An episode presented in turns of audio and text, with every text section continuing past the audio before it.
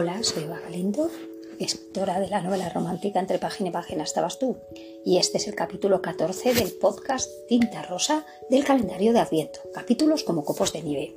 Bueno, pues hoy celebro cumpleaños de alguien muy especial y me he acordado del tema regalos, entonces he pensado que qué os podría ofrecer así un poco, porque ha habido gente que me ha dicho, oye, dice, me gustan mucho las recomendaciones que haces, intento verlas y tal. Bueno, pues lo que he hecho hoy es eh, eh, fijarme en que, bueno, hay un, a ver, entendedme, el que le gusta la romántica le gusta la romántica quizás si estás aquí es por eso, porque te gusta la literatura romántica y ya está.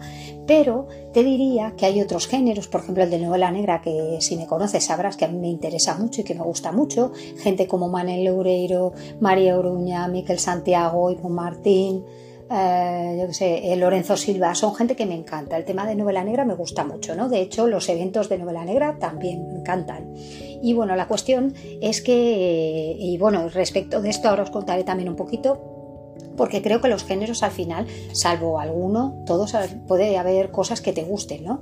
Entonces he pensado en un género que se llama el cozy crime y que viene a ser el crimen acogedor. Es decir, va a ser un tipo de novela negra, lo llaman subgénero de novela negra, pero que digamos que no ves sangre, lo que sí que hay es un misterio o un asesinato, pero en cualquier caso no vas a ahondar en el tema escenas escabrosas, ni malos pensamientos, ni nada de eso. Entonces, bueno, eh, tenía que contar porque eh, yo tengo aquí eh, una que a mí al principio cuando leí, cuando vi la portada del libro, pues eh, me lo quise comprar en Nueva York, pero estaba en la versión inglés, en la versión en americano, claro, y bueno, y decidí que mejor me lo pedía, me lo pedí, me acuerdo perfectamente, Novels, eh, Barnes Novels, me metí en Amazon y me pedí el de Finlay Donovan, del Cosimano.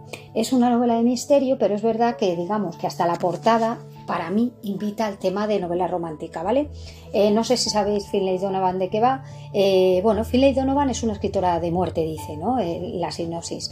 Pero no es que le vaya muy bien. Es madre soltera, estresada, con dos hijos y novelista en apuros y su vida un caos. El nuevo libro que le prometió a su agente literaria aún está por escribir. Su exmarido ha despedido a la niñera sin consultarlo con ella y esa misma mañana ha tenido que llevar a su hija de cuatro años a la escuela con el pelo pegado a la cabeza, con cinta adhesiva después de un incidente con unas tijeras.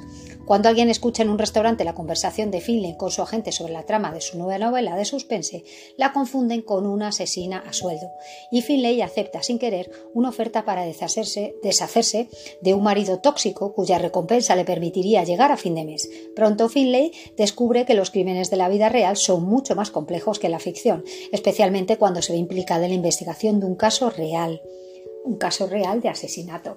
Entonces, bueno, pues hay que decir que, lo he empezado, pero no he podido seguir porque, bueno, se me han cruzado millones de cosas. Tengo el libro en mis manos, como os digo, porque luego me llegó, pero no he conseguido ponerme. Y creo que, mm, que puede ser, es verdad que digo que leí un poquito, un poquito y bueno, pues me, gustó, ¿no? Eh, hay otro, otra entrega después de esta, hay otra entrega de Finlay Donovan y bueno, creo que ha funcionado muy bien, pero bueno, es una opción para aproximarse al, a esto, al Cozy Mystery, que creo que, a ver, no es que tenga que ver con la romántica, no habla de amor ni nada, pero no sé, tiene, yo para mí, este por ejemplo, de Manaban tenía tintes de chiclit, por ejemplo, ¿no? O sea, una tía que se mueve en un ambiente y tal, y tiene que luchar por sobrevivir, no sé, a mí me gustó. Y luego es verdad que gracias a una serie que había, tampoco me digáis dónde, si Prime o dónde era, pero una serie de una mujer totalmente lo mismo. Coise Mystery siempre está, siempre está eh, digamos que investigado por alguien que no es, eh, desde luego, ni policía, ni guardia civil, ni nada por el estilo. Simplemente es gente que lo que hace es que investiga algo, un asesinato lo que sea, porque si bien, pongamos, por ejemplo, se ha escrito un crimen, podría ser perfectamente porque es una escritora de es una escritora de novela de novela negra, de novela de asesinatos, pero que se inmiscuye, digamos, en este tipo de mundos. ¿no? Bueno, eh, pues como os digo, luego en ese ámbito vi una serie que se llamaba Ata Racing y bueno, pues eh, de MC Bayton. Y la verdad es que me gustó muchísimo. Hay varios ya se han traído, eh, ya se han traducido al español varios, varios de estos libros y la verdad es que eh, a mí me gustó mucho. Es verdad que rompe con lo que yo vi en la serie, porque en la serie es una persona, a ver, eh, de, tirando a cincuentona, pero una tía atractiva, no sé qué, y bueno, cincuentona, cuarentona, no sé. Pero vamos, la cuestión es que no responde o, yo no la veo en, en esta gata rising del libro, pero vamos, pero me gusta igual. Está muy bien, es muy original y eh, bueno, pues es, muy divertida. Y os voy a leer la sinopsis por si os apetece, pues también sería un regalo que, a ver, lo mismo decimos, no hay escenas cabrosas y tal, y bueno, está muy divertido. Dice, una autora a la altura de Gata Christie, una detective a la altura de Miss Marple. Eh, tras haber creado una exitosa agencia de publicidad y relaciones públicas, Agatha Racing, una cincuentona tenaz y sin escrúpulos, decide vender la empresa para hacer realidad su sueño, abandonar la bulliciosa vida de ejecutiva agresiva londinense y trasladarse a un pueblecito de los Coswell, donde espera hallar el sosiego espiritual y el círculo de amistades que nunca ha tenido en la City. Sin embargo, al llegar a Carsley, un enclave de una pintoresca belleza en el corazón del país, Agatha se da de bruces con la, la ruda indiferencia de sus peculiares moradores, que no se fían de los nuevos colonos urbanos.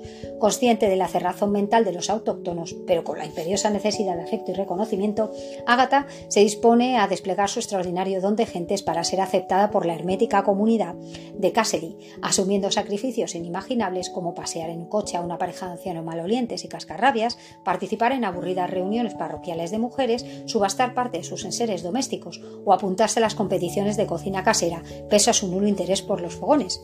Así que cuando el señor Reginald Cummings Brown, galán del pueblo trasnochado y juez vitalicio del gran concurso de quiches, cae fulminado tras haber ingerido una porción del pastel de, espinacas de Ágata, ésta tendrá que demostrar su inocencia y competir con la policía para desenmascarar al asesino sin morir carbonizada en el intento. La verdad es que está muy bien, es de la editorial Salamandra, bueno, se lee súper rápido y bueno, a mí, a mí ya os digo que, que me gusta mucho, o sea, en España realmente, bueno, lo que dicen en el libro es que es una versión eh, televisiva Ella es verdad que tiene unas 30, 30 libros, pero como os digo, en España están llegando con cuentagotas, pero bueno, ya por lo menos se están traduciendo, ¿no? Y luego os quería decir también que hay una autora que, bueno, ahora no ha publicado recientemente nada, pero también me he acordado porque hay una, amiga de mañana, eh, mañana vamos a entrevistar a, la directora del festival, del Golem Festival de Valencia, que es un festival del género de ficción, de, bueno, de, fantasía y terror, y bueno, pues que me hace mucha ilusión. Y bueno, hablando de todo un poco, eh, pues resulta que estábamos hablando de cómo nos conocimos porque se encontró un libro de la escritora Rebeca Rebeca Russo es una escritora que empezó a escribir, digamos, sobre los, pues en los años 90, yo creo que serían, ¿no? Los 2000, el 2009 o así. Y bueno, pues que eh, con Rebeca hizo varios libros, eh, era, eh, o sea, Rebeca, perdón, con Sabrina, era Sabrina contra el Imperio del Zapping, Sabrina luego tenía otro que era Sabrina 1, eh, El Mundo Cero, y bueno, que eran todos de Esencia, de la editorial Esencia, ¿no? Y bueno, pues que aparte de esos eh, de Sabrina, como os digo, pues tenía mientras tanto en Londres, Todas las bodas necesitan un plan, Ginebra para dos, las 10 eh, maneras diferentes de ser Laura. Bueno, son todo novelas chick y bueno, pues yo estoy encantada. Y digo que me recuerda porque esta amiga mía tiene, era compañera suya de, clase de, de, Rebeca Rus. Entonces se, se, reencontraron gracias a un artículo que escribí y entonces, bueno, pues fue muy bonito, me pudo firmar un libro y la verdad es que estoy encantada. Ahora es verdad que ella está en una agencia de marketing, trabaja también para la revista Cuore, entonces, bueno, porque quitaba mucho tiempo lo de escribir y lo dejó, pero creo que todavía no tiene nada más, más nuevo.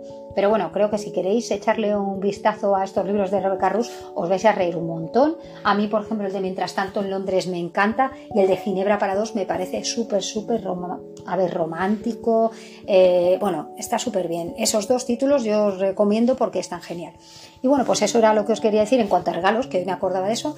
Y bueno, y recomendaros que mañana vamos a estar eh, haciendo un directo, si lo escuchas hoy, eh, vamos a estar esta tarde haciendo un directo Digo mañana, perdonad, porque lo estoy grabando el día antes, entonces para el día 14 estamos haciendo un directo Las Tres Mosqueteras, eh, Cadilano, la gran autora de, de Romántica con subgéneros, y como os decía, pues esta amiga mía también eh, de la editorial Chocolate, Tesa, eh, pues vamos a, hacerle una entrevista a, esta, a la directora del, festival, del Golden Festival de Valencia, que este es en la quinta edición, y bueno, pues están pasando un montón de autores muy importantes por, por, ahí, ¿no? Y bueno, pues me hace muchísima ilusión y os digo que si podéis, pues escucharlo, y si no, os vais al perfil de Tesa, de Editorial Chocolate, que ahí vamos a dejarlo colgado, si todo va muy bien, pues ahí estará.